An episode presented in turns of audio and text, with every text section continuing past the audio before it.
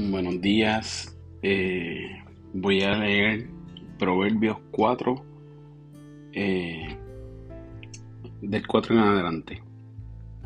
Dice la palabra de Dios en el nombre del Padre, del Hijo y del Espíritu Santo. Amén. La sabiduría es lo máximo. Escuchen, hijos, la corrección de un padre. Dispónganse a adquirir inteligencia yo les brindo buenas enseñanzas, así que no abandonen mi instrucción. Cuando yo era pequeño y vivía con mi padre, cuando era el niño consentido de mi madre, mi padre me instruyó de esta manera. Aférrate de corazón a mis palabras, obedece mis mandamientos y vivirás. Adquiere sabiduría, adquiere inteligencia. No olvides mis palabras ni te apartes de ellas no abandones nunca la sabiduría y ella te protegerá. Ámala y ella te cuidará. La sabiduría es lo primero. Adquiere sabiduría. Por sobre todas las cosas, adquiere discernimiento. Estima la sabiduría y ella te exaltará. Abrázala y ella te honrará.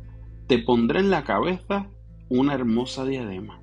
Te obsequiará una bella corona Escucha, hijo mío, acoge mis palabras, y los años de tu vida aumentarán. Yo te guío por el camino de la sabiduría, te dirijo por las sendas de la rectitud, de rectitud. Cuando camines, no encontrarás obstáculos. Cuando corras, no tropezarás. Aférrate a la instrucción, no la dejes escapar. Cuídala bien, que ella es tu vida. No sigas la senda de los perversos, ni vayas por el camino de los malvados. Evita ese camino, no pases por él, aléjate de allí y sigue de largo. Los malvados no duermen si no hacen lo malo, pierden el sueño si no hacen que alguien caiga. Su plan es la maldad, su vino la violencia. La senda de los justos se asemeja a los primeros árboles, árboles de la aurora. Su esplendor va en aumento hasta que el día alcanza su plenitud. Pero el camino de los malvados es como la más densa oscuridad. Ni siquiera saben con qué tropiezan.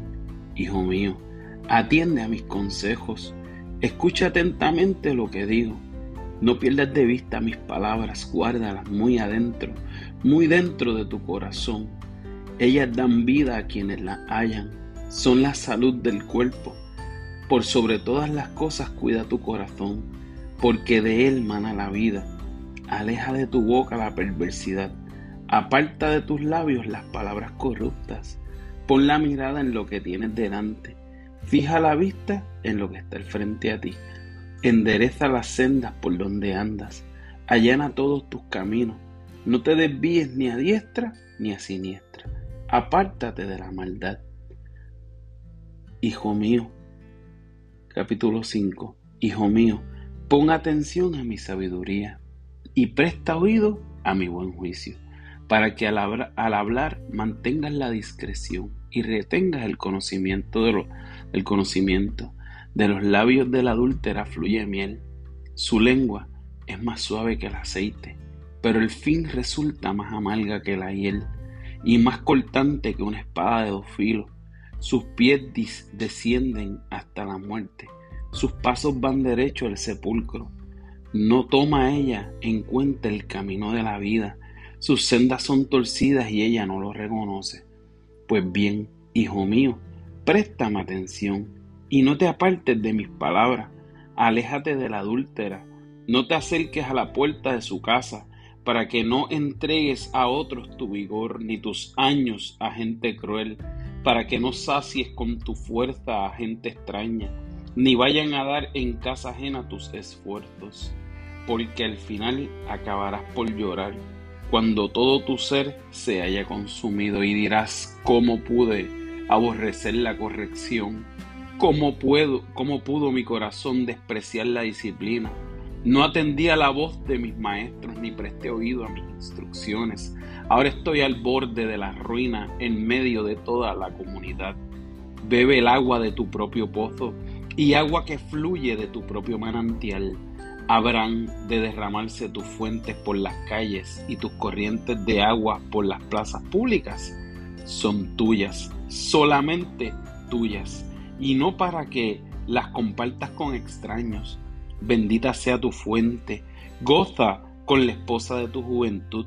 Es una gacela amorosa, es una cervatilla encantadora, que sus pechos te satisfagan siempre, que su amor te cautive todo el tiempo.